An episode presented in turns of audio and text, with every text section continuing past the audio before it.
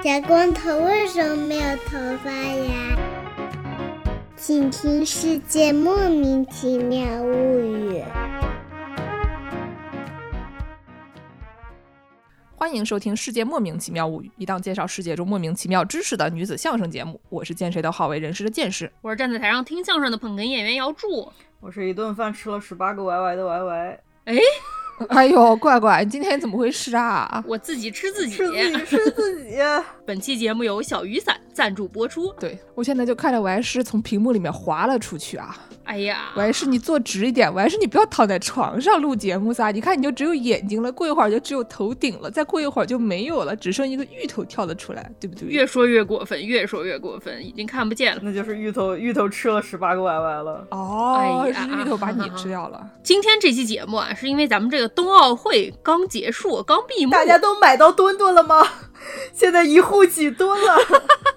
看了冬奥会以后，大家都蠢蠢欲动啊。比如说像我们的王师啊，蠢蠢欲蹲，哎，蠢蠢欲蹲。我们的王师每天都跟我说，哎呀，今天也没有刷到啊，嗯，每天都跟我说，我觉得这东西肯定是刷不到的，怎么会有人有幻想觉得这东西能刷到呢？就是刷不到。第二天说，嗯，我还是在刷。第三天说，嗯，我还是在刷。所以，请问一下听众朋友们，大家刷到了吗？再给王师捐一点墩墩。各位朋友，如果家里有很多墩墩的话呢，可以给王师捐一些墩墩啊，哎尤其是什么样子的墩墩，王师最想要呢？嗯，都行。你说一个特别想要的呢？嗯，我想要一个滑单版的墩墩。哎呀，哦，哎，说到滑单板，我还是为什么想要滑单板的墩墩呢？哎，我不知道大家有没有这样的症状啊？看了这个冬季奥林匹克之后，你就看着这个特刺激那个项目，对吧？特别那种从大高台上面哗哗哗往下跳啊，然后想说这能有那么难吗？哎，我不知道为什么有的朋友会有这样的想法啊，想说这能有这么难吗？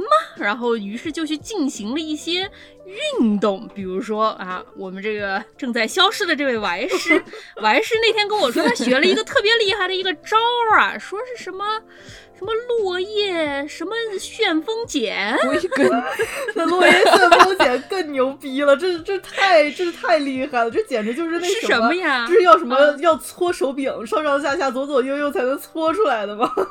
我不知道，我那天正开车，开完车看了个手机，我还是说他学了个什么特别酷炫一招，你给我们介绍介绍。就我之前吧，刷小红书，小红书一直不知道为什么，可能是监测到了我在明州这么一个冰天雪地的地方，他觉得吧，你在一个冰天雪地的地方，你就要做一些冰天雪地。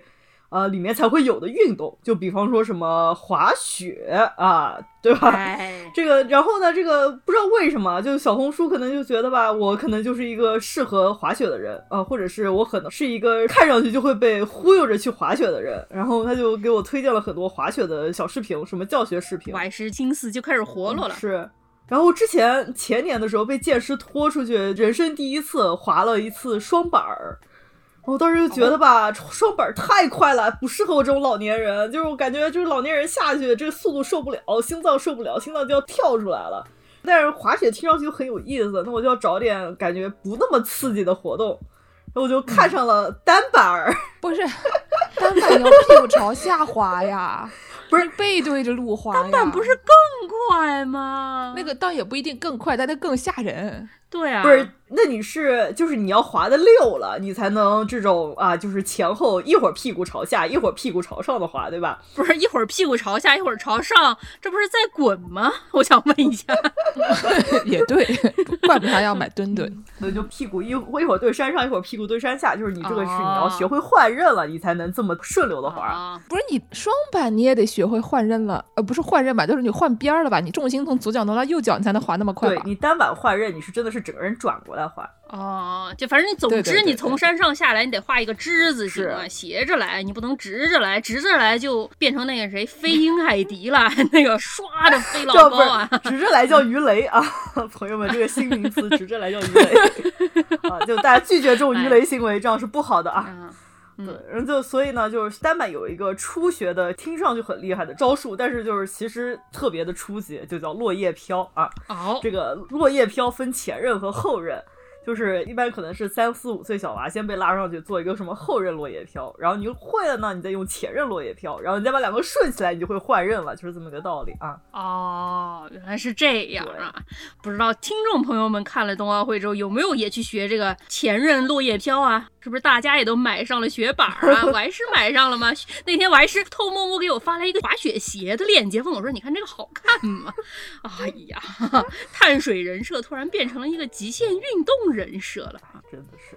主要是我还是现在又开始去健身房了，我就觉得这个人设就越来越变得奇诡了，你知道吧？哎就是像我，我看了冬奥会以后，我的感受就是，你看夏季奥运会的时候，就觉得说这些东西的逻辑我可以理解到，对吧？就是说大家比赛主要是比的说谁能跑得最快，哎，谁能跳得最高，谁能游得最猛，谁能弄得最好看，对吧？就是这些招数。然后你看冬奥会的感觉就是谁能从这个大坡上转上十八圈掉下来，并且不摔死，谁能从这个坡上骑这个钢架雪车一直冲到最底下不去试，谁能不被那个冰刀的那个刀尖儿啊刮烂等哎等，就是那种。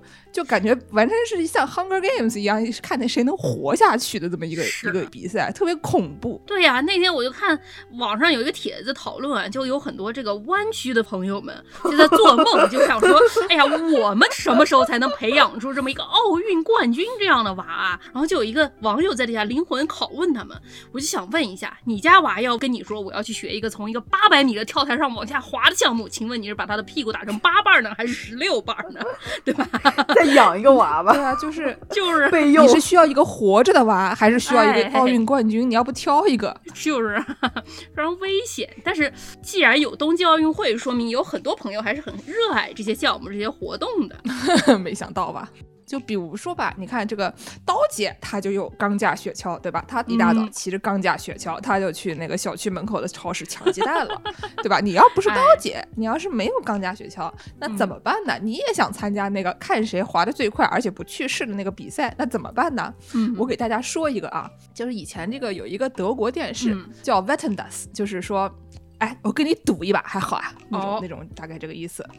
然后呢，这个电视节目里面呢，他就有赌了一个一个事儿，就是说看谁能坐在一个炒锅里面往下滑，滑的最快，哎呀，这样的一个就是一个 walk 叫王刚师傅，每次就说哎我要把那个家庭小灶一打开，然后就 NASA 的火箭就起飞了啊，上面的那个大炒锅，坐在那个上面，大家想象一下，半圆形的那个啊，哎南京太阳宫给它反过来那个。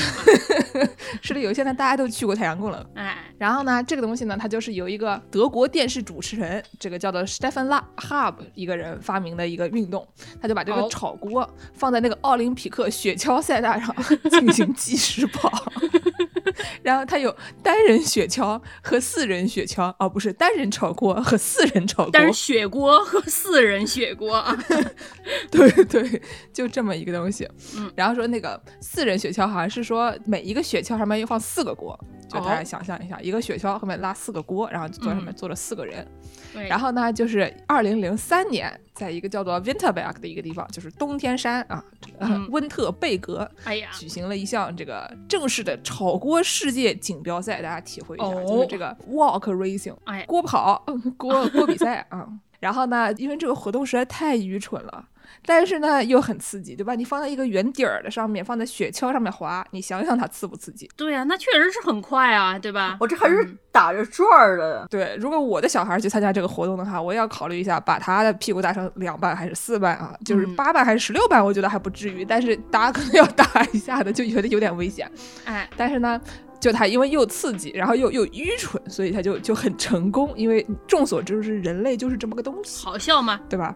然后呢，所以就二零零四年呢，他就在这个因斯布鲁克，他又举行了一次这个世界锦标赛，然后找了一堆那种不太红，但是又有点红的什么演员啊、艺术家呀、这个嗯主持人啊，但是偶尔也会有一些什么三届奥运会雪橇冠军出来，还有什么牙买加雪橇队，不知道为什么就跑过来参加这个炒锅比赛。牙买加人好像很喜欢搞这种冰雪运动啊，虽然他们没有这个冰雪运动，啊但是他们在山上训练的非常厉害。就越缺什么越想搞什么，后来呢，他们还会有一些什么更加丧心病狂的，他还有那个雪橇的那个 jump，就那个跳台，啊就是你先得坐着锅从那上面跳下去，然后然后决定说谁第一个开始，然后呢就把它放在一起。后来就是这个活动好像还变成了一个那种专业的 professional 的活动啊，就是专业啊炒锅运动员儿。然后以后呢，刀姐，我觉得像刀姐这样的人就可以去考虑啊，带着他的鸡蛋啊，然后就去参加这个专业炒锅比赛。过去以后，你看，不仅他刚刚买的鸡蛋炒熟了啊，然后他还拿到了团体第一啊，就是这个四人雪橇小组的第一，是不是很厉害？具体另外三个人谁我就不知道。哎，这这个炒锅比赛啊，我感觉你坐在炒锅上，从高台上面蹲下来，你原来屁股不圆，蹲一下你这个屁股就圆了。哦，那这不都都不用练了呢，是不是对好？，非常不错啊。我发现这个坐着餐具从这个雪山上往下滑这个行为，不仅仅是 德国人这么干。以前我跟王师上大学的时候，我们学校的学生也经哦，常这么干。对对对对我们学校后面有一个那个小山坡儿啊，也不是很高吧，可能也就紫金山的八分之一之类的吧。哦，我觉得是那种雪场，大概是那种 bunny hill 的那种，哎就是初学者小坡，就是三四五岁小娃在上面练滑雪的那种小坡的那种高度。对对对，怪三四五是小娃滑的比你好，是的，他小们纵心地，小孩随便就起来了。哎，对对对哎。呀，然后我们那些学生就很爱在那个坡上玩一项运动，叫做 sliding。滑雪橇，对你坐在这上滑雪橇的这么一个活动啊。但是滑雪橇，你就算去超市买一个那种简易的塑料片儿，你坐上去，那塑料片儿也要十几块钱。大学生每天都在买方便面吃，一块钱一包可能都买不起的情况下，不会有钱去超市买那塑料片儿来的，而且你宿舍也没得放啊，怎么办呢？于是大家就去食堂偷那个托盘过来，从山上坐着往下滑。然后呢，食堂是一个那种自助餐吧，我记得之前在节目里介绍过，我们同学美玲啊，偷香蕉的时候都得把香蕉藏在屁股口袋里，才不会被管理员发现。于是就会有小娃想要把这个托盘偷出来，各种奇形怪状，什么藏在书包里，有人藏在背上，有人藏在衣服底下什么的，反正就各种各样的奇形怪状。大家都觉得，嗯，我很成功的把这个东西偷出来，并没有得到餐厅经理的注意啊。哎结果到了三月份的时候，餐厅经理就会在门上贴个条，说：“哎，你们差不多了，血已经花的七七八八了，托盘好还回来了。哎，每到冬天我都会少掉三分之一的托盘，至少。呃，对，主要 关键是就来点，你看那个托盘，就上面那种就是边上就这种蹭的破破烂烂的，就知道他去年的冬天里面经历了什么。对我不仅见过有单人坐托盘，还有双人坐在一个托盘上。太厉害了！哎，人家那个炒锅要放四个炒锅的，你们怎么两个人坐一起呢？就是啊，也就算了。我们学校有一个什么越野跑步 cross country 啊，对吧？嗯跑步队啊，这些朋友们，他们就非常爱身先士卒，造福后人。大家知道那个新下的那个雪都松松软软的，在上面不是很好滑的，要在上面滑很容易中间卡住。只有在别人滑了几道之后，它雪压的有点实了，它才比较滑溜嘛，你才能一下哧溜下大。家听听这个经验之谈啊！对，有一件有一个传统，这些越野赛的朋友们啊，每年下第一场大雪的时候，大家就会脱光衣服，只剩下一个裤衩儿，去食堂拿了 拿了这个托盘，从坡上给大家把雪压实，也是非常刺激了啊，非常极限。我推荐这些朋友们也去买点保险吧。哎，美国小孩特别喜欢在冬天脱光衣服到处跑啊，就穿一个裤 衩。十几岁小娃可能不咋容易死吧，非常厉害。对我以前参加什么运动体育队的时候，就有一些那种就是搞新生的项目，经常就是让一些小男娃必须小女娃 optional 啊，穿着裤衩在大街上跑。大冬天，这不是有病吗？听起来非常社会主义精神的一项活动啊！啊，对。本期节目仍然由小雨伞保险经纪赞助播出。小雨伞成立于二零一五年，是中国银保监会批准成立的全国性保险经纪公司，以严选加定制的方式为用户提供优质的保险产品，提供一对一咨询、协助核保和协助理赔的全套服务。如果您已经买过保险，他们也可以帮您分析现有的配置是否合理。小雨伞目前已协助理赔案件超过四十万余人次，闪赔产品最快两分钟结案。点击 show notes 里的链接，就可以用一分钱预约到原价六十八元的保险咨询服务。也可以关注公众号“小雨伞”，回复关键词“失妙”，领取的同时还送一份三万元保额的成人意外险。近期他们平台将会有保障高风险运动，比如说滑雪啊之类的新产品上线，大家可以关注一下。如果您也有以下这些兴趣爱好，比如但不限于乘着钢架雪橇跟刀姐抢鸡蛋，坐着炒菜锅在奥林匹克雪橇赛道上进行火箭发射，带着熨斗在悬崖峭壁上表演烫衣服的温馨，穿着飞鼠装在天空中翱翔等等，还是请考虑购买一些保险。你好，我好，大家好。好，我们说完这个滑雪，它是一项极限运动。如果您不爱滑雪的话，除了这个冬季的这些项目，我们再给大家介绍一些别的有点离奇的这些极限项目。首先，我给大家介绍一个叫做极限熨烫。extreme irony，简称 EI 啊。就烫衣服。这个东西网传啊，是一名英国人发明的啊。这个英国人呢，他小舅子吧，这是他的 brother-in-law，我们就算是他的小舅子吧。然后说他这个小舅子是一个非常讲究的人啊，他这个小舅子就算出去露营，也会带上这个烫衣板和电熨斗，带他的衣服烫烫展，第二天再露营。我就想问一下，你擦哪边啊？哦，他可能带的不是电熨板，他带的可能是那种就是带一块贴，然后放到火上面烧，给它烧红了以后一烫管一个洞。在露营的时候插，你可能车上还有电吧，也有可能有这个发电机什么的，车上可能也是有可能的，对吧？当然你在车上一搞，用车一烫，烫一件衣服，第二天你那车就得推着走了，就变成极限推车了哈。我觉得可能还是有发电机什么，还是可能的吧。反正这个人就是一个非常讲究的，这人小舅子出门野营，衬衫也要烫的 bitting，头发可能要刷一刷。他穿到衬衫去去爬爬，比穿高跟鞋去爬紫金山讲究多了。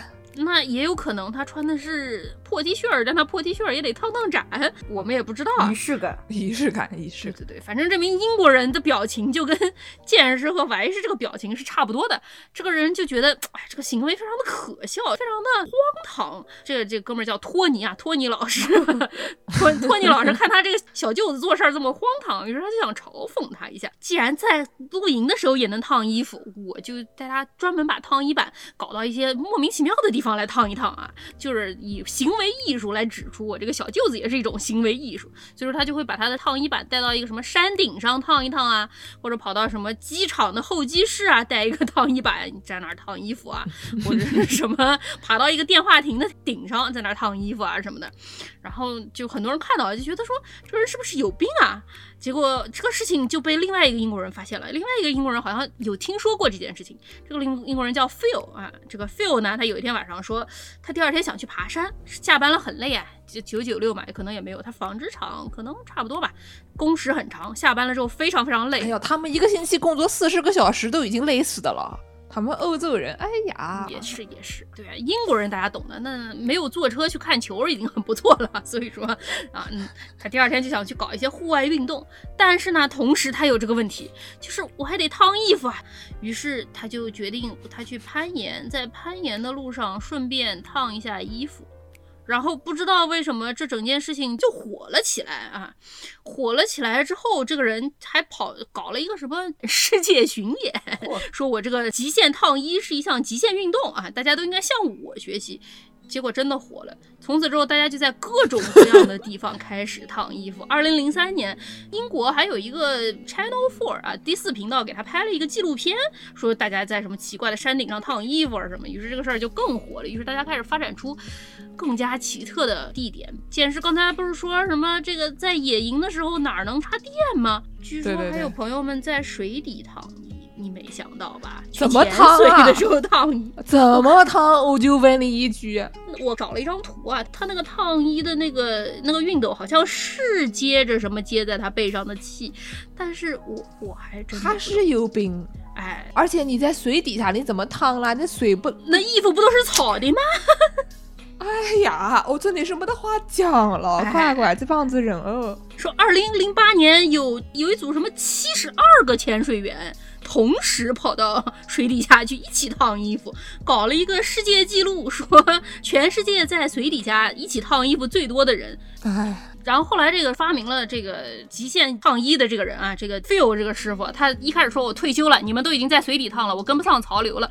二零一二年，他看到大家创造了各种新的记录，什么一百七十三个人一起在游泳池子底下烫衣服，他想着你们这些创造的花样还挺多，我来接着又创一个。于是他又不退休了，他又出来，他说他搞了一个铁人三项，边搞铁人三项边跑步边烫衣服，运动中烫衣服，就。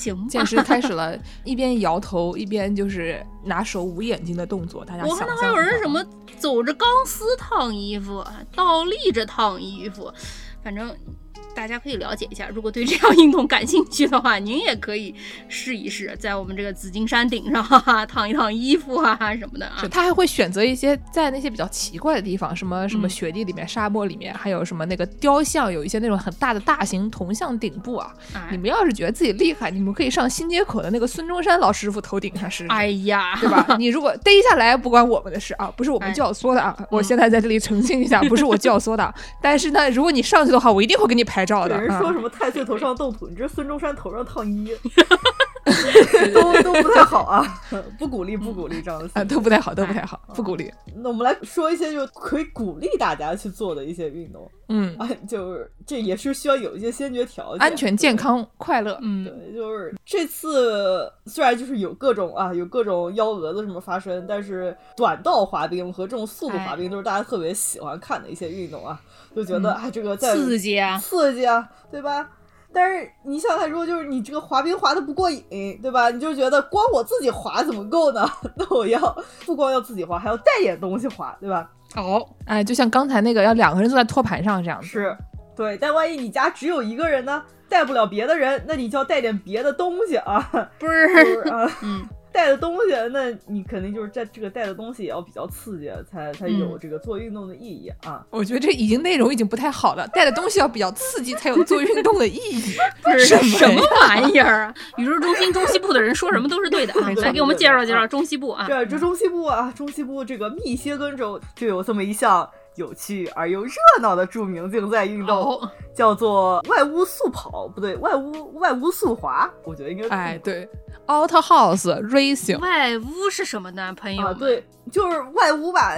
呃，我觉得它这个就直接翻译成外国可能不是很直观啊，就是大家去什么风景名胜或者是这种路边的景点，都经常会看到有一种叫 Honey Bucket 的这么一种啊厕所，旱厕，嗯，茅坑，对，就是一个小房子啊，就看上去还挺哎别致的。你进去呢，就发现啊，就是这么一个可以坐的地方，然后这个坐的地方呢，上面开了一个洞啊，就是往下看呢，你能看到一些很很有味道的东西可以喂猪。啊。对对对，就大家想象一下，这个东西的大小呢，它没有茅厕那么大，但它也没有马桶那么小，它大概就是那种厕所里面的一间坑位的这么大小，反正就是移动厕所那个样子呗移。动的一个坑位。或者是有的人去演唱会的时候会有那种蓝色的小房子、移动厕所那么大小啊，就那么多个东西。对，就那么个东西。但你嗯一个人吧，可能还是有点难的，还是推不动的。所以呢，就是在这个密歇根州啊，这项运动一般是由大概四到五个人进行。哦，这四到五个人呢是要排成一个阵列啊，就是一个人骑马在前面就拉着，对吧？然后另外四个人啊，就一边分两个，然后就是在侧着推啊，或者是拉，或者是拖动啊，就进行了这么一个推着移动厕所在这个马路上速滑的这么一个活动。对他们经常会在这个厕所的两边呢加两个那种把手，然后你就好推了，是就是他的后面一个人推，但不然他很多地方就是不太好上手。像抬轿子一样。对对对对，对，有点像抬轿子，不是，我想问一下啊，这个厕所里面没人吧？你可以坐在里面，它里面会可能会坐一个人。有人也可以，没人也可以，对吧？这个东西它是怎么搞的呢？它是你首先你不要以为它就给你一个茅厕，大家都是同一个茅厕，对吧？我们有规定的，你先设计成这样的茅厕，然后你推到走，不是的，你上来你先要把这个茅厕造起来。哦，所以说你里面有没有人，对吧？你这个里面设计是什么样子，随便你。哦是一个艺术创想的概念哈、如果你这里面有人，这个人就可以出去吹牛了，对吧？你们去演唱会上的那个厕所叫做移动厕所吗？你们那个厕所移动了吗？我上的这个你们看看，才是真正的移动厕所，对吧？对我看到有一个图是他在那个茅坑底下挖了两个洞，然后呢，这个里面坐的那个人他把脚伸出来，然后底下踩一个雪橇，嗯，然后这样就比较快。好像也还挺有道理。对，就刚才健师也说了，就是这个厕所吧，就是你不光要推它，你还要之前你还要先设计这玩意儿，嗯所以呢，就每年这个比赛吧，还会有一些主题。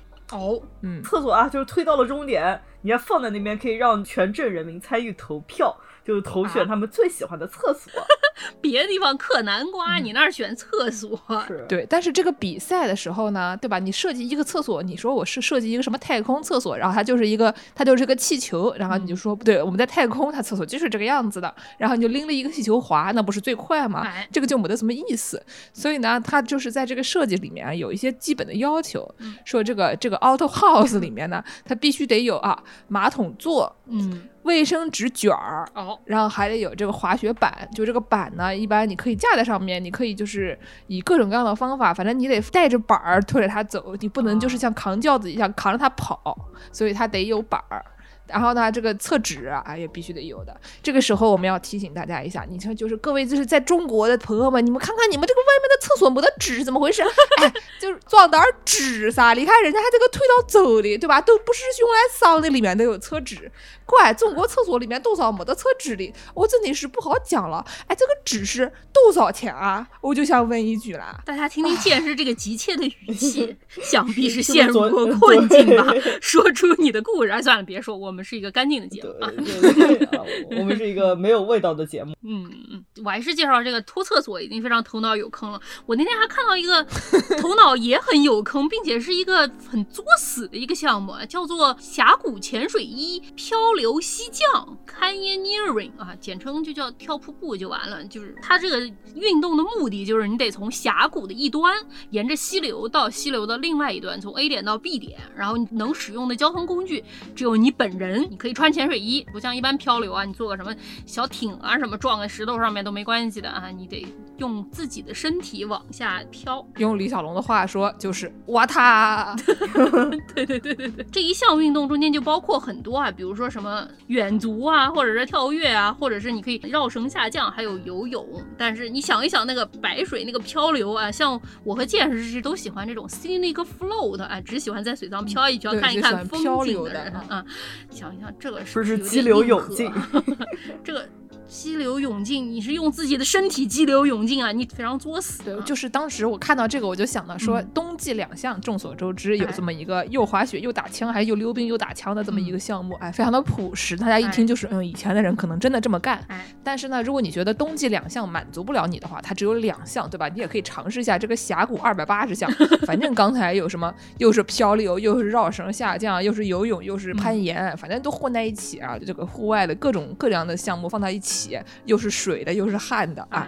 你这个参加完这玩意儿以后呢，如果成功了，你就可以去这个牧场啊，申请成为一名岩羊。我觉得他是可以给你认证的，对吧？非常厉害。但是呢，如果你要是失败了的话呢，那我建议你之前最好也是 把遗嘱写一下，真的有点吓人。这个说到写遗嘱，我之前看过一个更吓人的，你们见过吗？有段时间那个 YouTube 上特别流行一种视频，这种一般都是男的，也不知道为什么，不知道这个世界上是不是男的比较少啊？反正都是外国男的，外国男的。少吧，我也不知道 哈。在说什么？就是他们 从从一个山上就摁往下跳，你们还看过？穿一个有点奇怪的那种衣服，像是跳伞服一样，但是他手和脚之间哦，滑行衣。对对对对对，叫什么飞鼠装滑翔这个东西？哦，乌蝇 suit。哎，对对对对对，就有点像大家知道那个飞鼠嘛，就那个小老鼠腿和脚之间有一个像翅膀一样可以滑翔。对，你把手伸出去，它就会飞到你的手上来的。哎，但是人家老鼠是真的会飞哎。是啊，但是就是。很多人就这样跳跳也就算了，那个视频里面我看到他们有那种什么从远处一个高处跳下去，然后穿过峡谷里面哪里有一个石头的洞，就是那一块石头中间不知道为什么有一个拱形的，然后中间有一个小洞可以穿过去。那个有的时候那个一个缝可能就只有一个人宽，如果你穿得准你就穿过去，穿不准你砸在那个石头上，那高速下来可能就直接就就没了。怎么说呢？我们大家都知道，这个妇女的平均寿命呢，一般比较长啊。就是你听听这样的故事，其实你是知道。为什么妇女可能就是在其他的方面可能也比较擅长一点，比较活得久，但是就是有很多这个平均年龄给他们弄下去啊，很多时候是因为这些人啊，你知道吧？就是他二十几岁，就是脑子还没长全的时候就撞在那个墙上了，对吧？对，然后就把平均年龄带下去了。哎，我觉得也是，这个运动说是全世界最危险的极限运动，那可不嘛，他就单人往下跳，还要穿过这个孔啊。说全球大概只有六百人在玩这个。也行吧，也不知道现在还有多少人了。有种全部圈在一起养出个古王之类的感觉。就之前不是张家界那边也出了事吗？是还天门山？是这个吗？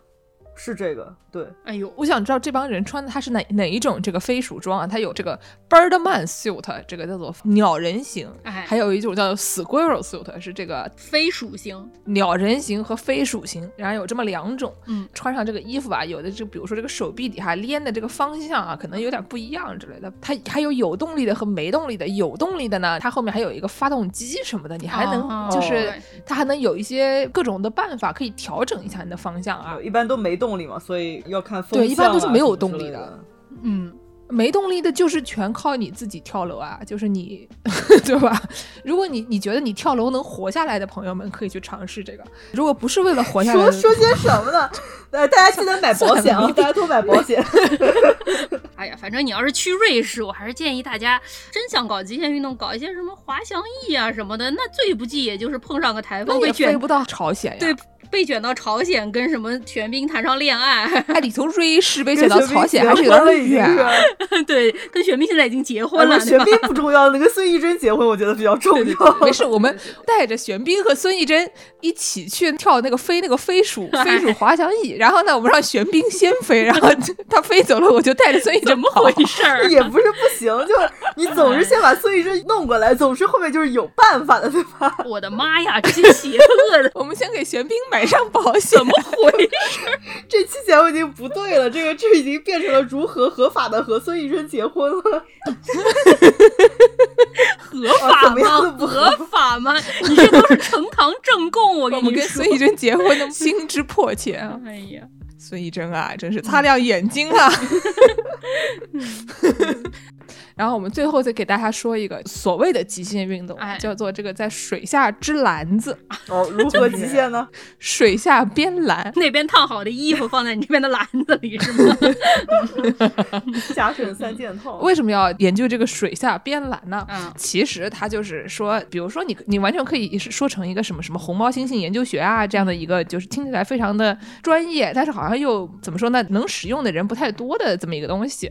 然后呢，红毛猩猩嘛，你还可以说是对吧？这天底下真的有红毛猩猩，它真的要被研究。那水下编篮子，它为什么要编篮子呢？没有人知道，哦所以就大家经常会把这个说成是一种就是学校里面那些没有用的课程啊，比如说啊像见识教授的某些课程啊，什么文学史啊 这些东西啊。啊，学习脱裤子放屁 之类的课程。哎，对对对对，差不多这种感觉，就是说你上大学都学了什么呀？如果我说我啥都没学啊，那我就说我在学习了在水下编篮子，哎，大家就懂了啊。就是说这些课程呢，虽然很有意思，但是没有卵用啊，嗯这么一个概念，嗯就是非常一个新自由主义的这么一个一个想法，就对吧？你那么整天就想着要有有用，就没得什么太大的意思。嗯然后呢，就是什么上个世纪五十年代就有这样的事情了，就是以前有一个叫做《美国集邮家》的一个杂志里面提到了，说阿拉斯加有一个村里面的爱斯基摩人，嗯，就他们就用那个芦苇，哎，那个芦苇织篮子，但是那个芦苇呢，它要要放到那个水里面，它才能比较软，好像。嗯所以就是他们要把这个手和篮子都浸在水里面，才能制作这个篮子。所以是真的有水下编篮的这么一个哦项目的，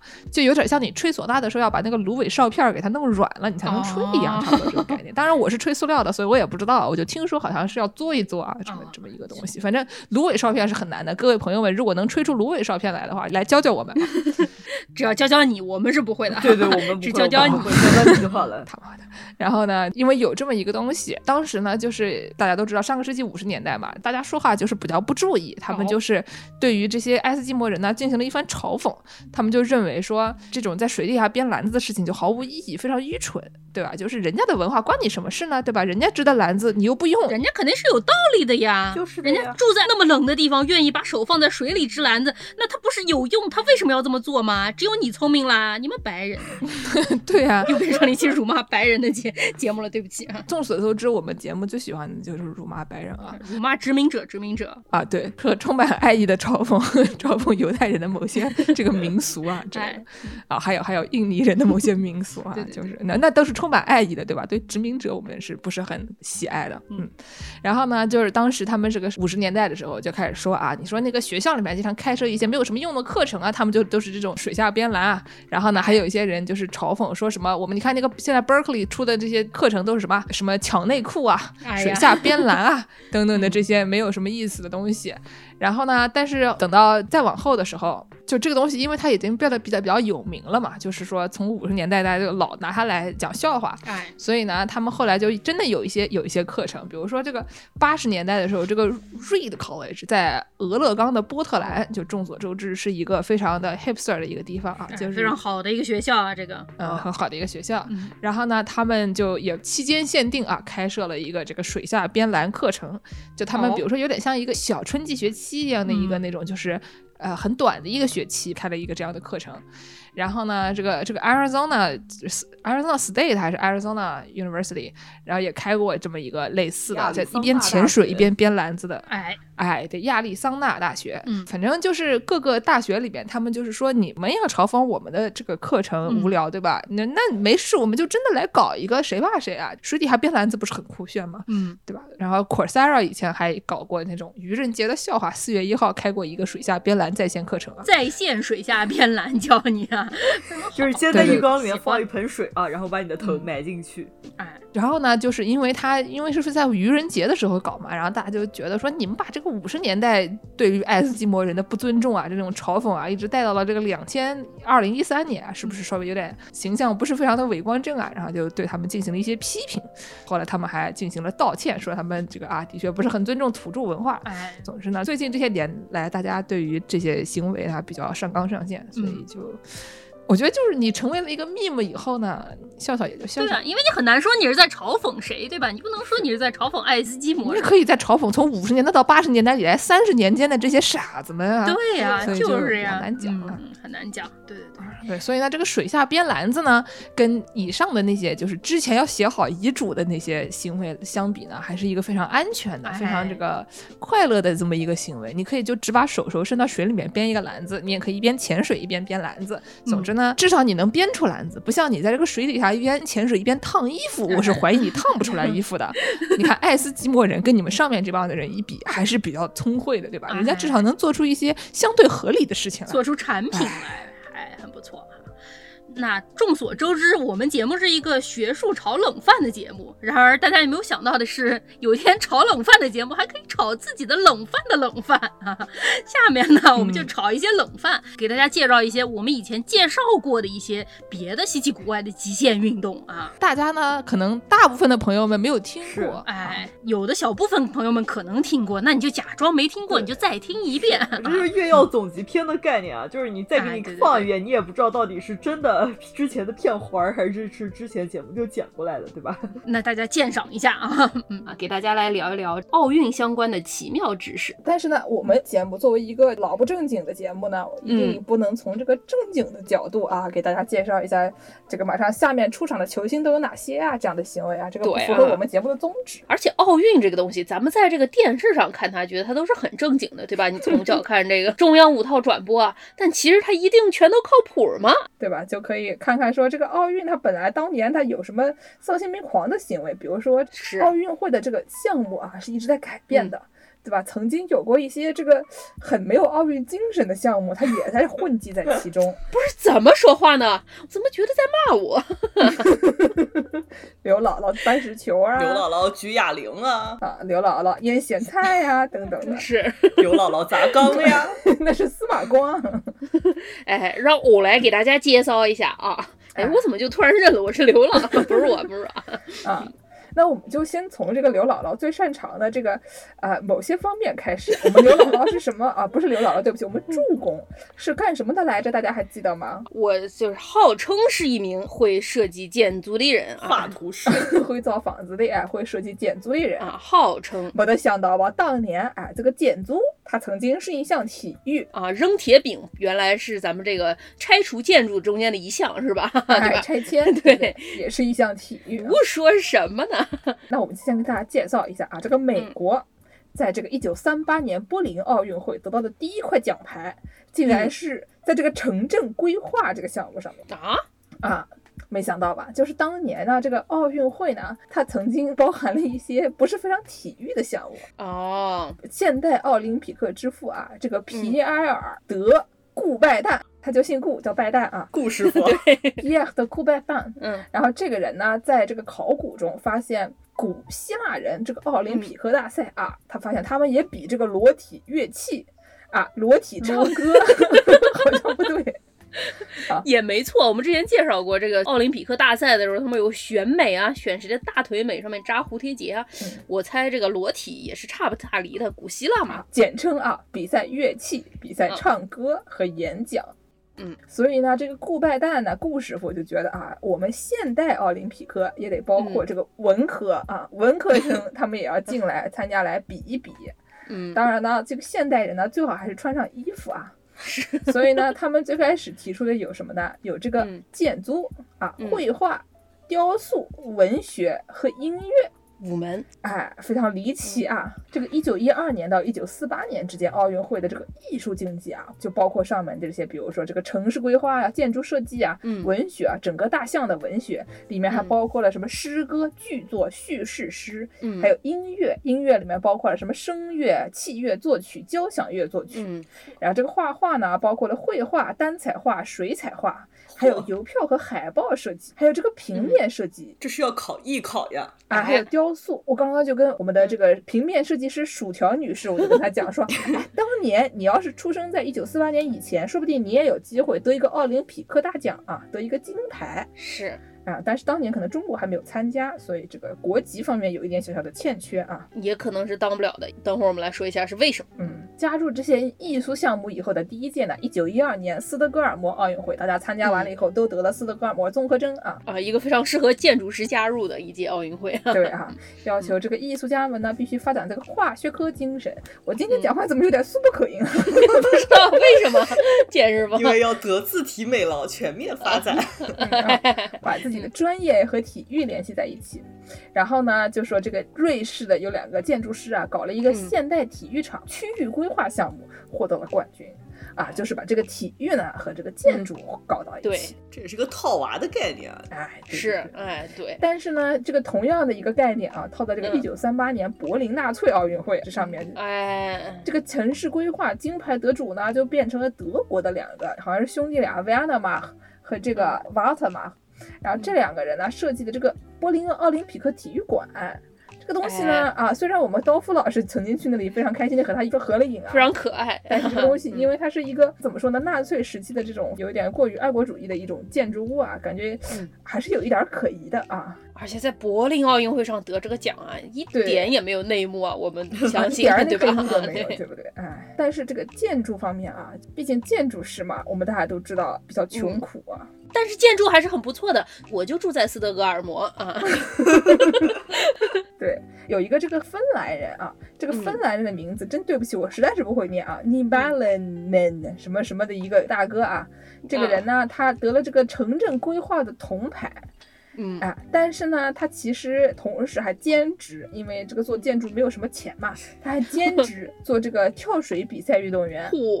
从，斯德哥尔摩出来啊了，，从斯德哥尔摩就出来参加了一九三六年和一九四八年的这个奥运会跳水比赛。啊，但是不幸的是，他没有获得奖牌，只得了一个芬兰城市规划的铜牌。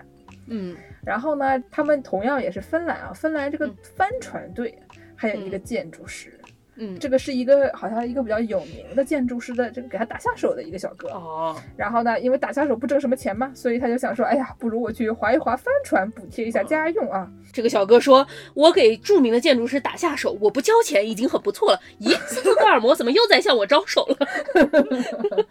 哎，对，哎，充分说明建筑师这行啊啊，真的不如转行。对，我这两天在这个西海岸见到了很多曾经是建筑师的人，他们无一例外现在都是码农了。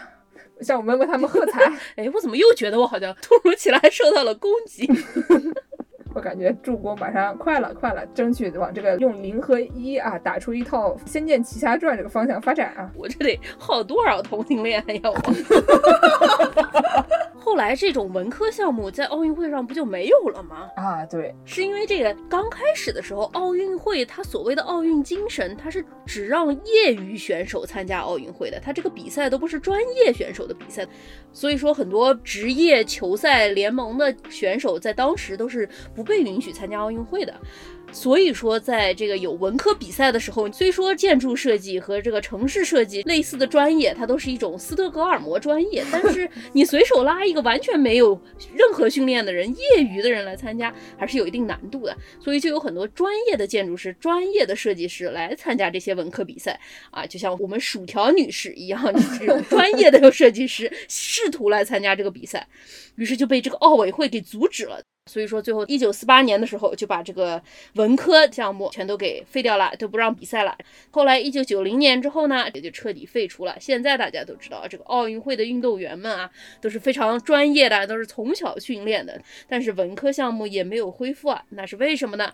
还不是因为咱们这些文科生啊，都只能搬去斯德哥尔摩啊啊，根本搬不去斯德哥尔摩，那地方房租还挺贵的，是不是？啊是，哎。刚才我们讲的这些，他连体育都算不上的这些行为啊，这些行径啊，竟然也能参加奥运会啊！建筑设计管人叫行径，是不是 有点过分？哎呦！然后呢，下面我们给他介绍一些仍然是非常可疑的，虽然他们是体育了，但仍然是非常可疑的一些行为啊。比如说呢，在一九零零年巴黎奥运会里面，有一个叫做杀活鸽子的这么一个项目，不是射击，就射击。鸽子射击，但是这个射击呢，它的靶它不是一个靶，它也不是会飞的一个那种机械的靶，它是活鸽子。这个行为呢，它只在一九零零年这个巴黎奥运会出现过一次，因为它实在是太可疑了啊。这个比赛呢，就是在一个短暂的时间里面，可能比如说三分钟啊之类的，说你能杀。尽可能多的鸽子这样的一种行为，不是这也太过分了吧？哎，对，他就是你先放一堆和平鸽出去，然后让你一个一个的射击，看你能打下来多少只。赢的这个人呢，金牌得主呢，他杀了二十一只鸽子，哇啊，还是很多的啊。然后呢，整个比赛呢，一起死了大概有三百只左右的这个鸽子。哎呦，这个鸽子呢，而且你被枪打中了以后呢，感觉不知道是不是这还能吃吧？我就想知道，这可能也不是很好吃了，对吧？也不吃它，这是对它的不尊重。哦，不对，也可能是可以吃的，毕竟这个鸽子在英国算是一种 game。对。野味派，对吧？他们也是打来的，所以也也许可以和松鼠在一起，一起煮一煮。哎呦，也也许也可以。突然变成了黑暗料理节目。嗯，我觉得他们应该是不吃的，所以就让人觉得这个行为吧，还好他们只搞了一次啊。后来还好，这个一九二零年左右啊，他们就发明了那个火把的那种。设计，所以说就不需要浪费这个鸽子了，也可以达到这个目的。嗯，但是说到这里呢，我们就顺便炒一下这个冷饭啊，因为欧洲贵族他们就是真的很喜欢这种行为，对吧？这个所谓的 game，什么叫 game 呢？就是他们把这个射击这个小动物作为一种游戏。是对吧？然后比如说呢，这个欧洲贵族有一个奇葩的运动项目啊，我们刀夫老师介绍过的这个萨克森选帝侯强力王，嗯，腓特烈奥古斯特，大家还记得吧？腓特烈奥古斯特·史塔克，就那个强力王，特别壮的那个大哥，嗯，他特别喜欢这个抛狐狸。哎呀，这期节目如果大家没有听过的话，赶紧去听一下哈，像十个肥特烈还是什么的，就跟你们结婚的啊。这个抛狐狸的项目叫做 f u s t r a l e n 嗯。这东西呢，它就是要一块很空旷的场地，嗯，然后两个人一组，就像拔河一样，中间拉着一个这个布，这个布呢，中间两头隔了大概六米左右，哇，比较细长，然后就是布不是非常宽，哦，然后呢，就把一个狐狸啊，就放在这个空旷的场地上让它跑，然后等到这个狐狸呢一不小心踩上了个这个布，哎呀，完蛋了，然后两个人呢就拉紧这个布的两头。就咚一拉，把这个狐狸弹射到空中，弹的最高的就可以赢得比赛。狐狸做错了什么呀？就对吧？哎呀，然后呢？这个弹的最高的呢，有的人甚至能弹出七点五米高的高度，两层楼以上了。哎呦，啊，非常厉害。据说这个强力王在这个抛狐狸方面也非常有建树。具体的，我记得刀夫老师介绍过啊，说他组织了一场这个抛动物比赛，里面死了很多的小动物，大家还记得吗？不记得了，来给我们复习一下。不记得，大家赶紧回去重听啊！在这里，我们给大家介绍一下，嗯，有六百四十七只狐狸。嚯，他一个人扔的？不是他一个人扔，因为他组织了一个比赛嘛。哦，很多人，大家一起啊，对，感觉整个场景就是那个曾经有个很 viral 的一个小视频，就把猫举起来又放下来，举起来又放下来，然后就配着那个音频的那个小视频，把芋头举起来，当当当当当当当当当当当当当。芋头叫了，芋头不开心了。你赶紧把芋头放回去吧。芋头马上要进行一些，要开始打人了。马上要进行什么行为呢？刚才我们讲了啊，六百四十七只狐狸，五百三十三只野兔，三十四只獾和二十一只野猫。但是你把这个狐狸弹上去了以后啊，有的时候它摔下来还不一定摔死。不一定摔死怎么办呢？就像刚才芋头一样，它就叫唤，它就闹了。它就急了，受伤的动物呢，它经常会攻击人类的，打人了，那可不嘛，这种行为非常作死，对不对？就嗯有的时候他们还会扔狼，然后呢，就扔了这个什么狼啊、野猫啊，又不小心降落在你身上，直接就开始对你进行食用。把你头咬掉。对呀、所以呢，这个受伤的动物啊，经常会攻击人类。然后呢，他们可能也是尝过了苦头啊，所以他们这个狐狸如果没有死的话，这个参与者就会把它打死，嗯嗯嗯，过分，对吧？这个东西也非常的过分啊，嗯。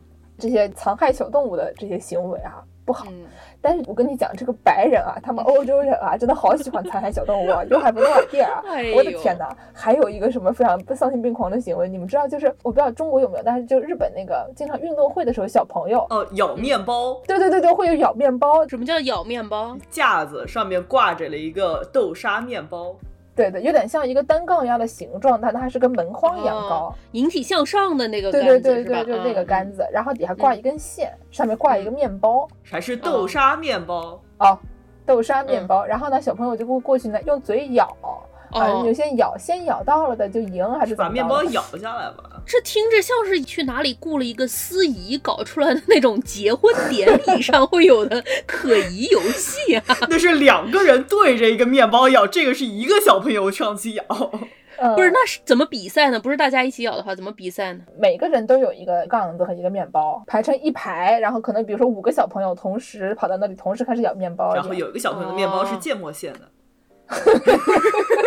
怎么怎么这样？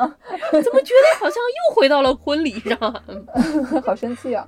嗯。然后呢，这个东西我们觉得，你说你日本的幼儿园小朋友做一些这样的行为，你会觉得很可爱。吃面包也没什么哈。啊，对吧？你吃面包嘛，但是呢，就同样的，在一个门框上挂一个东西，然后过去扯它的这种行为啊，他们嗯白人在十七到十九世纪啊，经常搞啊，什么荷兰人、比利时人、这个英国人、美国人。嗯，美国的可能就是英国带来的，对。这帮子傻子啊，他们会把一只鹅用这个绳子嗯。系住，脚倒挂在这个架子上面，挂在他们这个单挂门框上面，然后每一个小朋友啊，每一个啊不成年白人男性，他们嗯骑着一个马。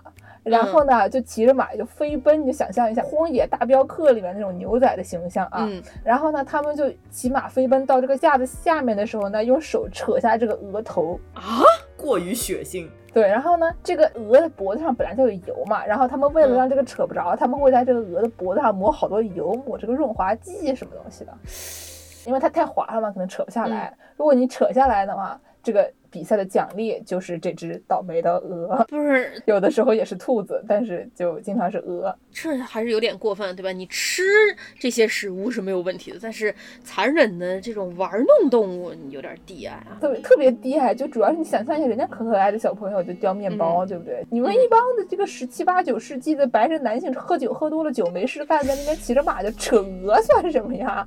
啊，嗯然后呢，有一个相比这个低矮的来说，就比较有点好笑的一个运动啊，这竟然也是一个运动，是这个推奶牛。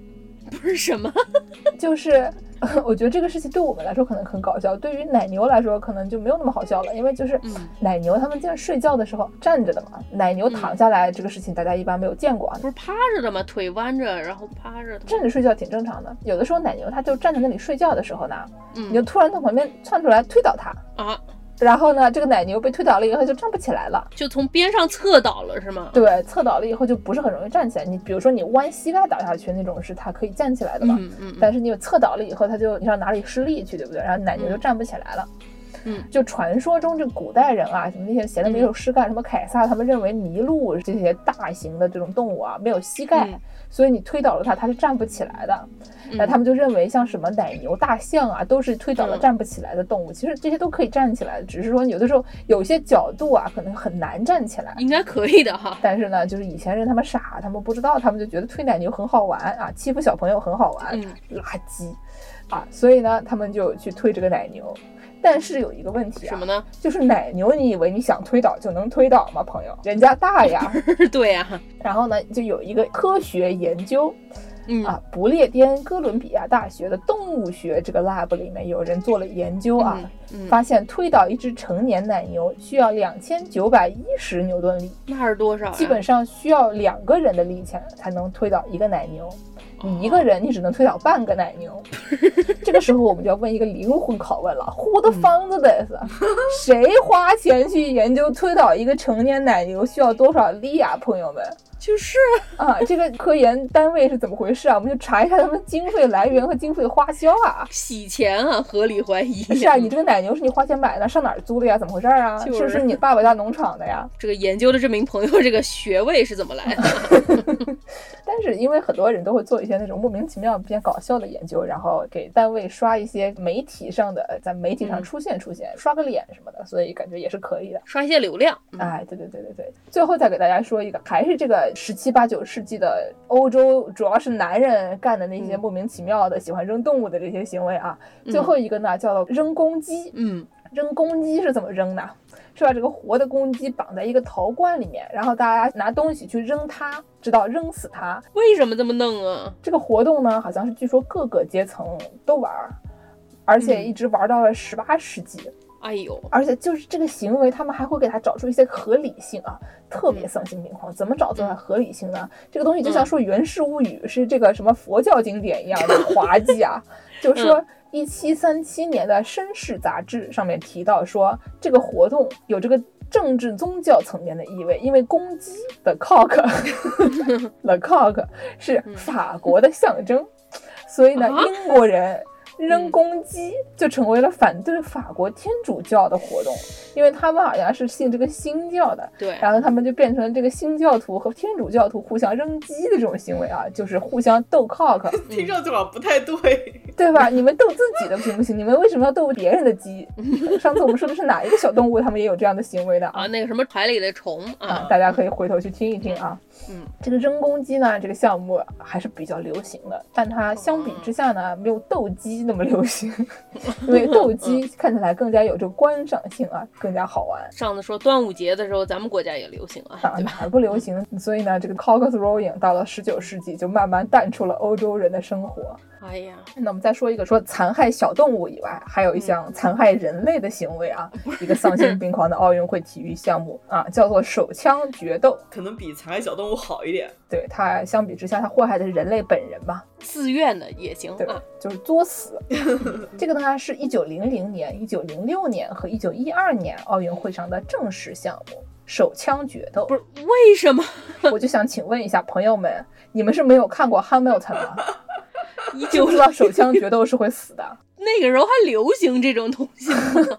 就是你没想到吧？但是你们想想，我们之前还说过，以前这个流行的妆容啊，比如说这个嗯满素儿那个击剑失败那个妆容，脸上一条疤的那种啊，这个东西在那个年代其实也蛮流行的。但你看这种脸上有个疤，感觉你至少伤害不到生命，但是你这个手枪决斗失败，你总不能说这个流行一个什么脑子被子弹给穿过的 妆容吧？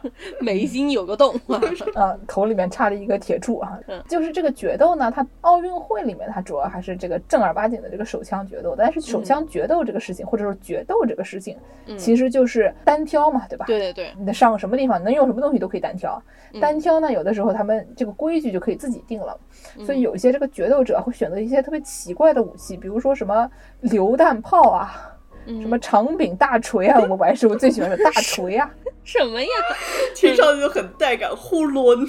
对，呼抡，还有或者你可以使用一坨猪粪啊，为什么呀？因为猪粪呢是可以表达你对决斗这种形式的蔑视那你不弄不就完了吗？不参加不就完了？这行为艺术了一个。啊，不参加有什么问题呢？这个决斗这个东西，他觉得是什么呢？他觉得是这个男人的普拉多，这个男人的尊严，对不对？所以呢，你要是不参加，你就没有男人的尊严了。不参加就是认输了，对吧？对对，就是有一种怎么说？你小时候小男孩儿经常忽然就打起来，你也不知道他们为什么啊。所以就是男孩子做事情我们不懂啊。嗯然后呢，有一些他们决斗的规矩或他们决斗的地点和这个使用的武器非常有意思的，来给大家介绍一下。这个跟奥运已经没有什么关系，它就是决斗本决啊。比如说，一八零八年有两个法国人在巴黎上空进行了一场气球决斗，热气球决斗，对他们乘坐在气球里面就互相对射啊。这个时候你就觉得很离奇，对不对？我是射你还是射你的气球呢？我射你的气球，你不就死了吗？这个事情多容易啊，那么大一个 target，掉下去不就完事儿了吗？是啊，就非常奇怪，而且最后有一个决斗者就被射中了，然后他还带了一个副手，然后他们俩都死了，嗯就非常尴尬。但是还有一个比较搞笑的呢，是这个嗯俾斯麦，大家知道吧？这个匹斯麦就是这个，也是在那期腓特烈节目里面经常出现的啊，就是有了现在德国，多亏匹斯麦。这嗯哥们儿呢，曾经挑战过一个医生，叫做嗯鲁道夫·费尔绍。哦，他们俩本来准备决斗，结果这个医生呢，他因为是一个医生，他选择的武器非常具有职业特点，他选择的是两只香肠，不是，他又不是厨子，他为什么是香肠呀？其中有一只被接种了霍乱孤菌。化学武器、生物武器，对我怀疑他都不是拿香肠捅人家，他是我拿来两个香肠，你吃吧，你挑一个。对，往你嘴里塞啊！听说你们德国人爱吃香肠，往你嘴里就送，配点酸菜。对啊对？俾斯麦当即取消了决斗，场面一度非常尴尬啊，还不如扔狐狸呢。我觉得就是这，还是别扔狐狸了。在皮特曼眼里，可能还不如扔狐狸。嗯嗯，啊，那我们说完这些曾经是奥运项目或者跟奥运项目有一丝儿关联的啊这些项目呢，我们再给大家介绍一些不是奥运项目，但是嗯如果你用我们节目这种猎奇的态度，你也可以试图啊把它当成一个奥运项目来参与的一些行为。对对对对，我下面说的这个猎奇项目呢，嗯是滚奶酪大会，非常有名啊。叫做 Cooper's Hill Cheese Rolling and Wake。胃 这个 cheese rolling 呢，嗯就滚奶酪嘛。这个 Cooper's Hill 是你一定要在这个山上滚，不能在别的山上滚。啊，为什么呢？这个山啊，它陡，这山在哪儿啊？在这个英国啊。嗯这个呢，我在网上一搜啊，滚奶酪大会 Cooper's Hill，搜出来的一条知乎有一篇文章，标题叫做“参赛前要跟梁静茹要勇气 ”，我觉得非常好笑啊，我就朗读一下嗯。这个为什么在参赛前要跟梁静茹要勇气呢？我先给大家介绍一下这个参赛形式啊，你怎么参加这个比赛？嗯它有一个两百亚儿的长的一个坡，大概一百八十多米长的一个山坡，哦然后呢，你有一个圆柱形的巨型奶酪，嗯，大概这个奶酪有多大呢？多大呀？有八磅，就是快四公斤吧。嗯然后它有二十二厘米直径，嗯，二十二厘米就也不小，然后有八厘米厚，是一个很大的一个东西。是有点像那种木块做的擀面板儿，有点像那种大的哈。对，或者你就想象一下，你比如说两个人头那么大吧，挺大的一个。啊，这个呢，先把它滚下山坡，先让它滚个几秒钟。然后就有一堆大概可能二十个人吧，二十名不畏艰险的勇士，就从这个山坡上他往下冲，谁先嗯抢到奶酪谁赢。但是这个奶酪人家是靠重力下去吧，他人家比你早滚几秒钟，你不是想追就能追得上的，嗯，所以呢就非常吓人。嗯最吓人的是什么呢？就是这个 Cooper's Hill。你以为这个山坡它是一个那种三十度的平坦的小坡，嗯它滚得比你快，然后你就疯狂跑，说不定有朝一日还能追上。哎，没想到呀，这个山它有七十度啊，四舍五入它就是个直角啊。不是七十度也太过分了吧！对，七十度，七十度。我的天哪！最开始啊是大概七十度，后面呢嗯慢慢的降到可能五十度左右，然后又咣一下往下掉。那会不会然后就飞了起来，抛物线出了？不是你以为五十度是朝上的吗？就是不管怎么说，它就是一个特别陡的坡。你在那上面，你嗯往下跑，你不摔断个胳膊，摔断个腿，这个嗯事情难度是比较大的。嗯而且呢，就是刚才我们说这个奶酪它特别大，这个奶酪叫做 The Wheels of Double Gloucester，、嗯，它一轮奶酪叫一个 wheel。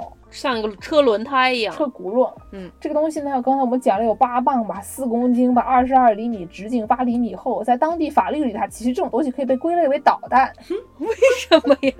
我们中文里面说导弹，大家都觉得是一个金属物体啊，对吧？是一种武器啊，专门的军事武器。对，但是这个英语里面说那个 missile 那玩意儿，嗯它只要是高速运行的，不管是你用嗯手还是用机械武器啊，强行向目标推进的这种高速运行的物体，它都是导弹。哦，所以这个东西在当地法律里面，它四舍五入它就是一个导弹啊。你追导弹，你追得上吗？对不对？不是对，它能滚多快呢？这个奶酪啊，它滚到最后的时候，因为它有重力嘛，所以越滚越快。加速度啊，加速度嗯，它滚到最后的时候呢，可以达到一百一十二公里每小时啊，四舍五入，在我们中国的高速路上算超速啊，那肯定。那警察能把它拦下来吗？这是一个好问题。就马上就听那个警察的车就在后面那个哇哇哇追过来了，说你超速开个罚单啊。嗯但是呢，这个东西其实它不是很容易追，因为它跑得太嗯快了。那、底下虽然有一道这个栏杆，但是你滚到那个栅栏上呢，可能人也会受伤。是，所以呢，这个跑步的这个人啊，在追他们这些人，他们在这个跑到底的时候，如果他们还站着的，没有不是滚下去的话，如果他们站着的话啊，会有一些这个橄榄球运动员将其拦住。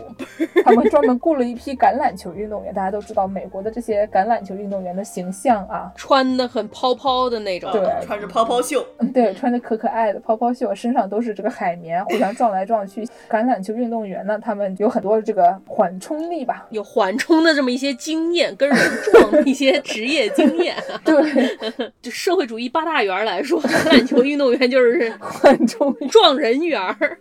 对啊，非常有专业经验，所以他们就会把他们挡住啊，防止这些人撞上围栏以后撞傻了。嗯，之前有一位参与者啊，就总结这个 Cooper's Hill Cheese Rolling 说呢，嗯。他是二十名年轻人从二百米高的悬崖上追着奶酪往下滚，滚到谷底以后、被护理人员缠起来，包一包送往医院的这么一项行为。铲起来可还行？就是他说什么 scoop them out，就是拿个小勺子给他们蒯到一起，因为已经摔烂了 拿个铲子给挖起来。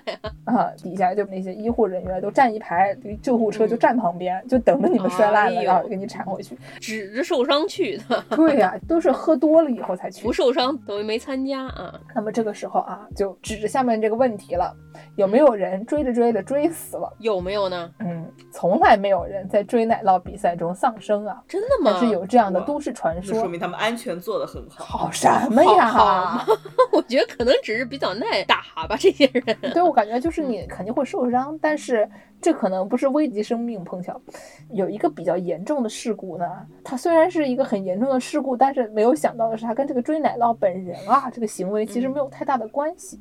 是这个一九八二年啊，有四名大人和四名儿童。在围观这个追奶酪比赛的时候，当时突然下雨了，嗯，然后下雨了以后，突然雷电交加，然后这八个人呢，他就被闪电击中了。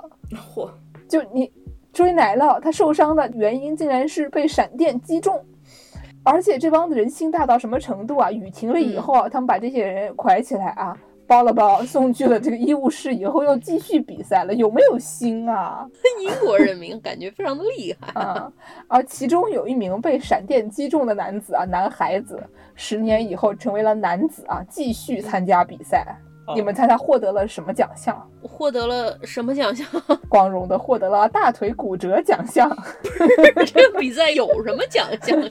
这比赛其实最多就是你能获得那个奶酪，就是你如果追上了奶酪，哦奶酪就是你的了，图什么呀？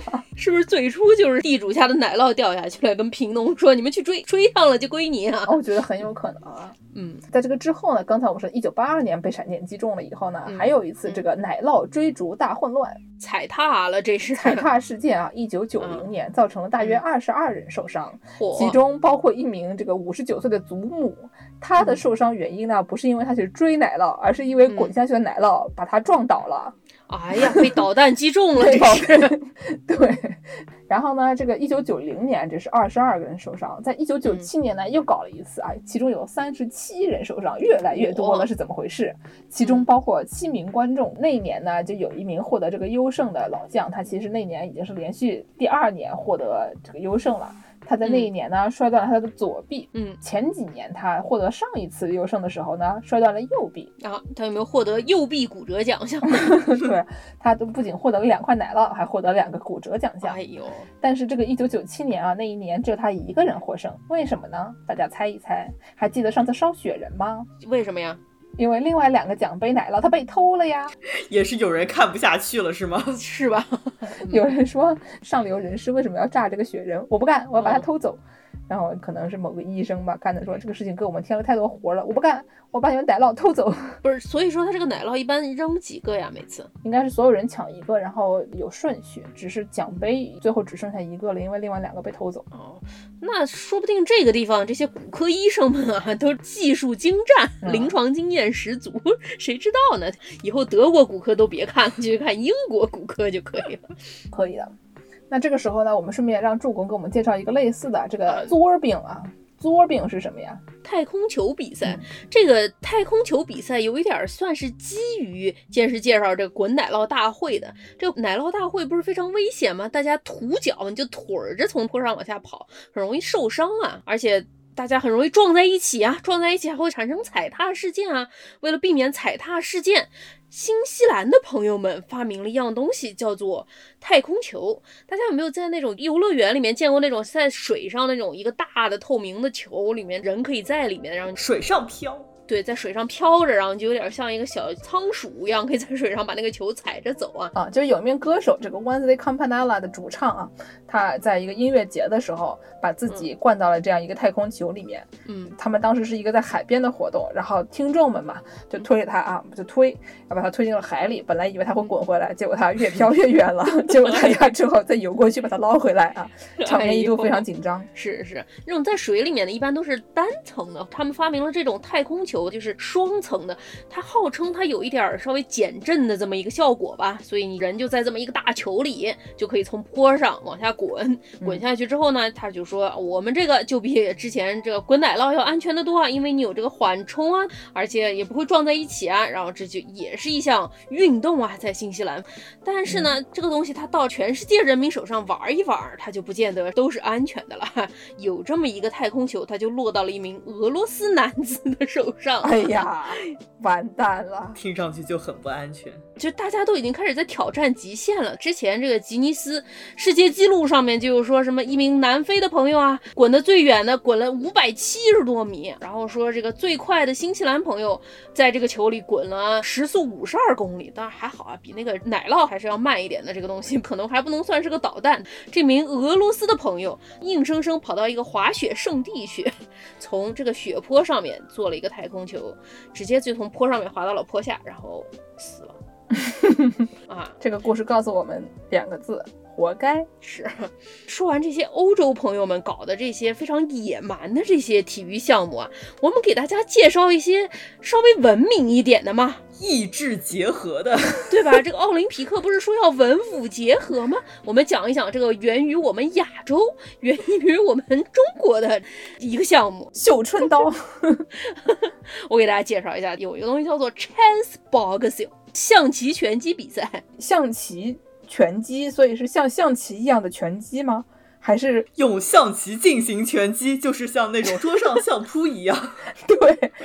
这是模拟比赛吗？象棋拳击就像字面上的意思，它是一边下象棋一边打拳击的一个比赛。等一下，是两拨人同时进行象棋和拳击呢，还是一个人我下了一个象棋，我就要去跟别人打一轮呢？这不就跟那个有的时候做那种体育锻炼，你先下去做一个俯卧撑，然后起来跳一下，然后再下去做一个俯卧撑，然后起来跳一下，这样。hit 啊，啊，对吧？对对对倍儿屁！burpee，对对对对，对，跟那个非常的像。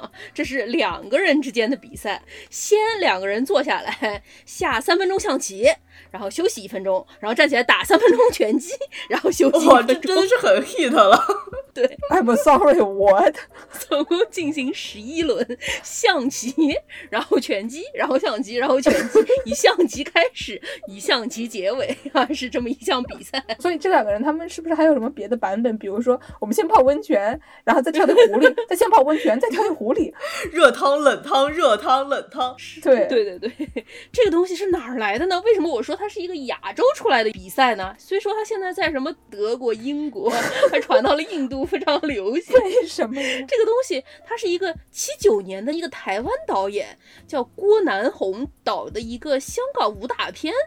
出来的一个概念，这个香港武打片我在网上搜了半天，也不知道它的剧情是什么。它叫《双马连环》，好像我看这些评论的意思是说，这个武打片里面有一些在棋盘上打斗的一些内容，但是这个片儿它被传到外国来之后，就深受外国肥宅的喜爱，然后它它的英文的译名叫做《The Mystery of Chess Boxing》。如果哪位朋友不幸的和这个外国肥宅有相同的爱好，你如果不幸看过这个双马连环啊，请给我们来电来函，给我们困惑的助攻介绍一下这个片子里面它到底这个 chess boxing 是如何运作的？是先 chess 在 box，再 chess 在 box 的，还是在一个很大的棋盘上面 box 好像它主要还是武打。看它这个剧情简介，主要还是武打，大概是一个这种为父报仇的这么一个故事。我是实在没太懂它跟这个象棋有什么关系、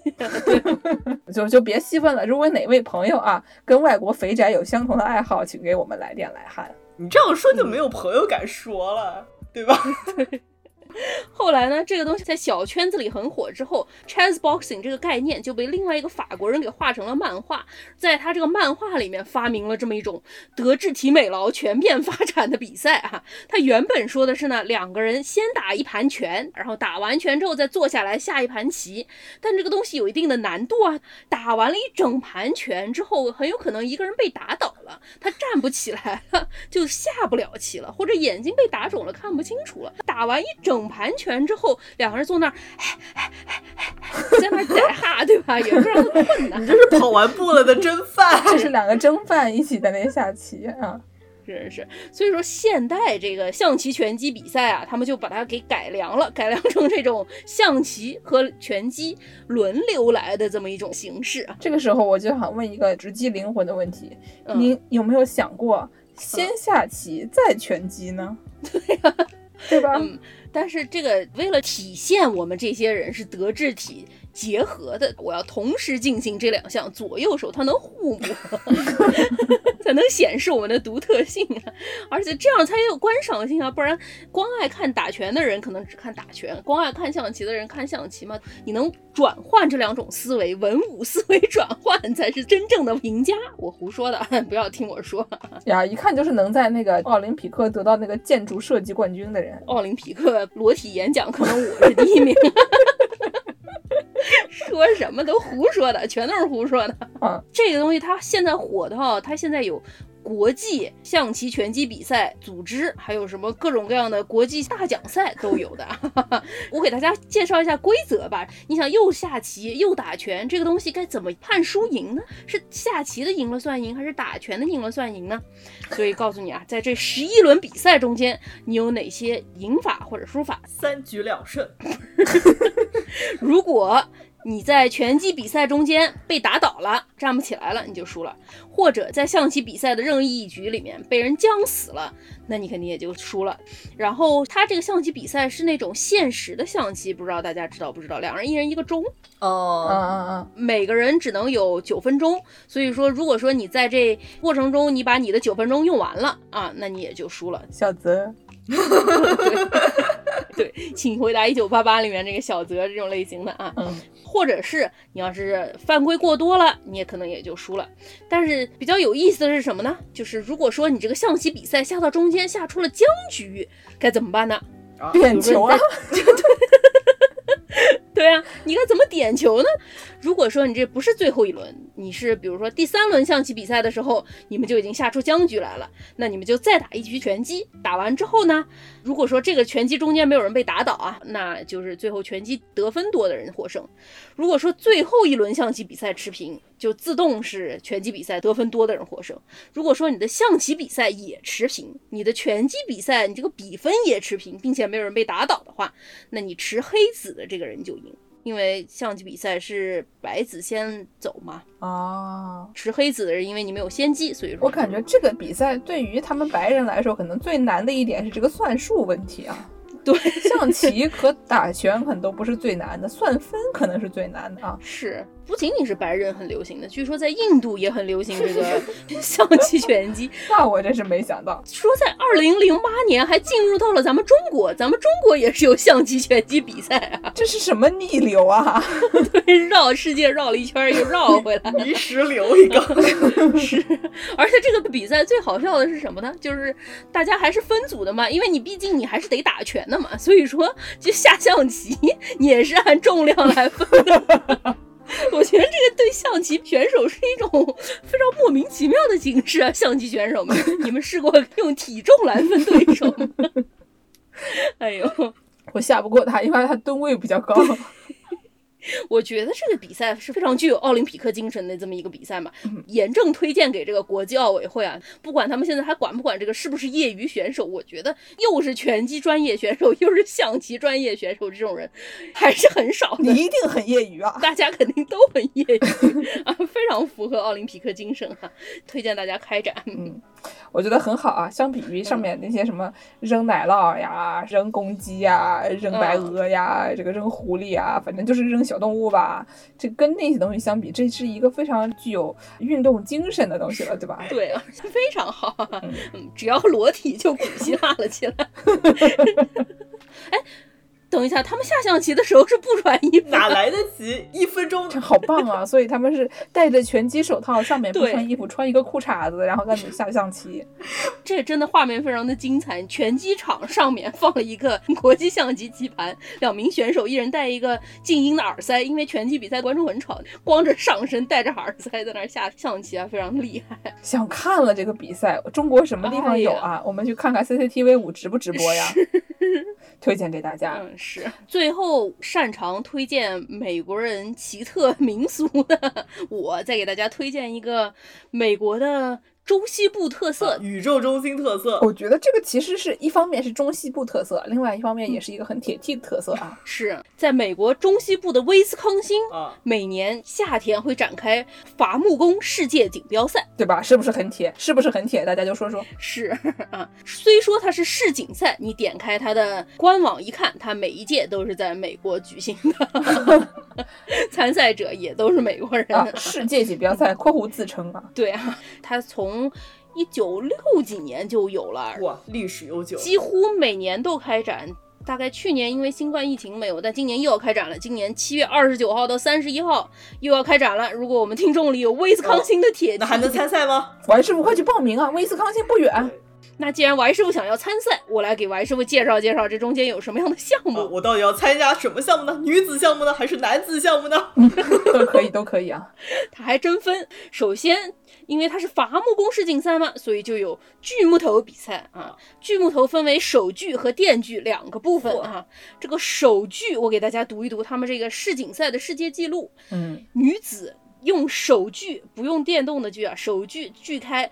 直径四百一十毫米的白松木只用十一点六一秒。等等，四百毫米是四十厘米，四十厘米快半米。对啊，将近半米的一个直径的白松木，我的乖乖！大家有没有锯过这个东西啊？我这个会建筑设计（括弧号称的妇女）做这个建筑模型的时候，用手锯锯过，可能大概两个指头粗的这种木棍儿吧，一个两个指头粗的木棍儿，可能锯完第二天得胳膊半夜疼醒，非常难啊。这个事情我也干过。我有一次捡了一个二手的桌子，然后那个桌子腿啊比较高，然后呢我就去借了一个锯子，然后我想说不就是把它的腿儿锯掉吗？对啊。然后我发现我错了，我锯了把那一个角大概能锯进去了，可能五分之一吧，我就放弃了。我就把我的四个腿儿拆下来，带到我朋友的那个死丢丢去，跟他说这个椭圆锯。麻烦一下，对，这个手锯我觉得真的是不行，手锯太可怕了，是是非常难的。你想，一名妇女可以徒手，不是徒手啊，拿手锯，徒手可还行。四十公分直径的白松木，十一秒就锯掉了，十一秒啊！我十一秒能锯三下，对对，三下。我们三个在比铁大赛中顺利的失败了啊。嗯，伐木工还是办不到，男子更厉害，男子这个五百一十毫米啊，超过半米啊，这个哥们儿。十点七八秒就锯开了，非常可怕哈！除了锯木，还有砍树啊，分横劈和竖砍，看谁砍得快。然后剩下来就是一些有一点像那种电视里面泡沫塑料跑酷的那种 电视竞技比赛的一些项目，比如说一个是水上采原木，水上采原木比赛是什么样呢？我给两位主播发了一个视频链接，大家看一下吧。好，哇，这个很乡村啊！啊，哇塞！不是这个这个动作也太好笑了。他们是两个人啊，在一个木头上，然后有点像是那种两人三足一样，你得保持同样速度在那里踩着转，因为木头它是会飘的嘛，会动的嘛，你要保持那个平衡，然后才能让他自己两个人都不掉下去。所以两个人的步子基本上要完全一样。然后就看到两个人踩着小碎步，非常慌张的在一个木头上互相盯着对方的脚，然后一直在那里跺跺跺跺跺跺跺跺等一下咚掉进去了。是竞争吗？对啊，就比如说，我我和剑师一起踩，然后我看他踩的那个速度，然后我突然踩的快了一点，剑师就跟不上了，然后剑师就掉下去了。基本上是吧？就是说你们俩踩的是同一根原木，这个原木从中间分两半儿，你在左边，我在右边，两个人都像 仓鼠踩球一样 往后倒饬脚，我 看谁先掉下去，谁就输了。这个感觉还非常的难啊，这个太难了，真的这个如果让我和姚柱去的话，一秒掉进水啊！不是两个人的问题，你一个人能在水上踩一个原木能踩多久啊？两个人比赛踩太狠了。嗯，那我们再来看看另外一个啊，还有一个叫水上跳原木啊，刚才这个是横着站在一个原木上，这个水上跳原木是在水上有一串儿穿在一起的一节儿一节儿的原木啊，跳着它跳过去。对不对？这个东西非常变态的是它，它怎么回事呢？就是两个人啊比赛，把一堆的木头、水上的浮木穿成一个绳子，你也会左右飘、左右晃的。嗯然后呢，你先从这个一串儿浮木上跑到对面，绕着一个汽油桶转一圈儿，然后再从这一溜儿再跑回去。然后这帮子人他们就不会掉进水里。我的妈妈，要是我的话，踩第一脚就咣就掉进水里了。对这帮人怎么能跑过去再跑回来的呀？这小姑嗯娘们都太厉害了。从小练的，所以说人家是世锦赛呢，对吧？虽然只有美国人参加，但是这个水平绝对是世界一流的啊。真的很厉害啊，非常的轻松啊！我看到有一名男子掉进去了，而且很难爬上来，是因为那个爬的时候，首先你会卡在两个木头中间，而且你爬的时候那个木头很难，它一直在转嘛，你很难保持平衡，所以你一旦失去平衡了以后，可能就很难再重新获得你的平衡啊。对，就得跑得非常快。对，而且我看那些男的一个个跑的就像是世界末日了一样，然后那个 两个手在空中疯狂飞舞，然后还咚咚的往水里掉。我感觉这个可能还是你个子如果矮一点，就女孩儿一般都是个子稍微嗯矮一点，重心重心稍微低一点、轻一点，嗯反而不容易掉进水里。嗯，除了这些，还有一些跟伐木工这个工作更加息息相关的这么一个项目，叫做爬原木。大家有没有见过那种伐木工砍树嘛？特别是很大的那种树，它不是一整棵树整个这样砍下来的，它是你要上去先把旁边的旁枝都给修掉，然后它的主干你是要爬到上面去，然后一节一节往下砍，这样比较安全一点。所以说你要想爬上去，你必须得身上带一根绳索，这根绳索是拦腰把这个木头给横着围起来的，然后你就拿着那根绳索，把它当做是一个带摩擦力的，就可以往上爬。我给大家看一看这个视频吧。好啊，现在我们这个面前有两个大柱子，有两个男子啊，这个美国精壮中部男子，每个男子啊，这个拿了一根大绳儿围住了这根柱子，然后脚已经踩了上去，一声哨响，爬了，哇，这健步如飞啊，这如履平地啊，这窜的呀，哗哗哗往上爬，就跟窜天猴一样，跟二踢脚一样，一下就上去了，哇，掉下来了，旁边这个。哇塞，这个真的好厉害啊！他们就拿那个绳子在后面勾住，后面那个绳子保持它的摩擦力，所以它不会往下掉。对对对，然后这个腿就直接像跑步那样就往上窜。踏上去了，是对，然后窜到顶了以后，他就是把这个后面手一松啊，你可以控制你这个绳子的摩擦力，看你的掉的速度嘛。所以就是那种近似于自由落体的掉下来，但是又不会摔死的那个速度。嗯，底下为了怕他们摔死，还放了好几层那种厚垫子。海绵垫。对，这个东西让我想到那个叫什么自由攀岩，有的人会带着床垫去攀岩是，一边爬，爬着掉下来了以后掉在自己带的床垫上，非常刺激。我觉得真正的伐木工做这些工作，这样爬树更加刺激。你想，他不仅要这样爬树，他腰后面还得带一个电锯呢。对啊，我见过一个伐木工，可能那哥们儿不知道是喝醉还是怎么回事。有一次我办公室后面有个哥们儿爬树，嚯，手上掂了一个大电锯，咣咣咣咣锯下一截来，然后那电锯也没停，他把那个电锯在空中倒了一下手，左手扔起来，右手就把正在转的电锯接住 是一，个杂技行为，非常的惊人啊！哎，我不知道我该说什么。艺高人胆大。这个东西放到抖音上，一定会有十三点五 million 的点击量吧？我觉得这快手上肯定有。你想一下，作为一个斯德哥尔摩综合症的建筑师事务所，办公室里十五个人全部不上班了，大家一起扔下手上的活下来围观这名男子砍树，是到什么程度？太厉害了！这个伐木班还能报吗？我能去转行做砍木头吗？我感觉我干别的估计，我看这个可能也不行啊。咱们这十一秒聚三下的人，还是别考虑了。可惜。说回这个伐木工世锦赛，这个爬原木这个项目，它的要求是你从底儿爬到顶，然后再下来双脚触地，这一整套十八米的原木项目的记录保持者是一名俄勒冈的男子，他只用了十二点三三秒爬了十八米的柱子再滑下来。二十七米还是同一个人保持的，这个人只用了二十秒不到，十九点八七秒就爬到了二十七米的柱子顶端再滑下来，非常的厉害，是过于厉害了吧？对啊。